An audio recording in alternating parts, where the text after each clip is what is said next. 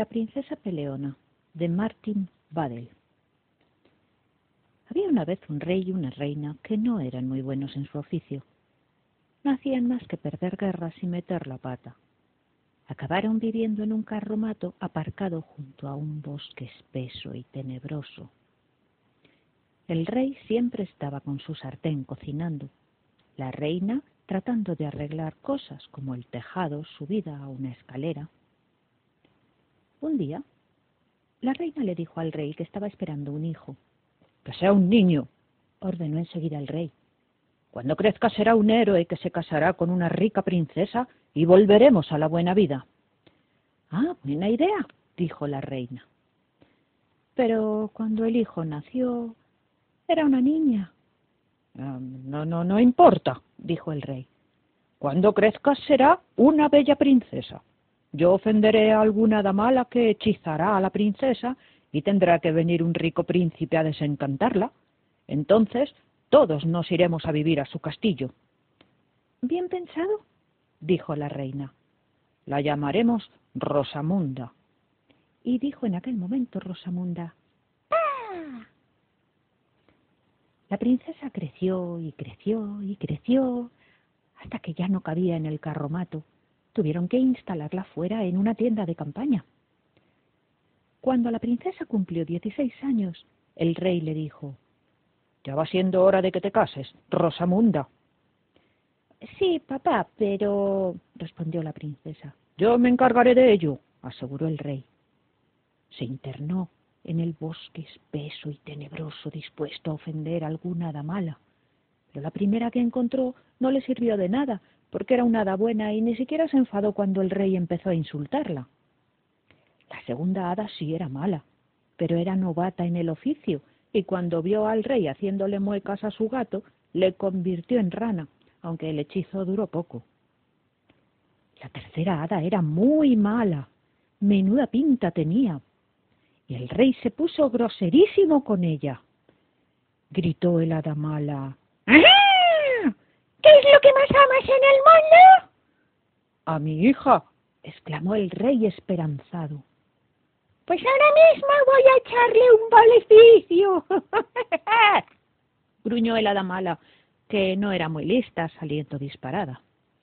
¡Yupi! gritó el rey, viendo que sus planes para conseguirle a la princesa un príncipe rico empezaban a funcionar. El hada mala llegó hasta donde estaba la princesa Rosamunda recogiendo ranúnculos en un prado y gritó ¡Ah! Soy el hada mala y he venido a hechizarte. Siete años dormirás y entonces un príncipe llegar verás. De un tortazo, la princesa tumbó al hada mala torciéndole la dentadura postiza y rompiéndole las gafas. ¡Oh, no! ¡Mala hija! ¡Desagradecida! gritó la reina recogiendo del suelo a la damala. ¿Pero no te he dicho que no puedes ir con violencia por delante?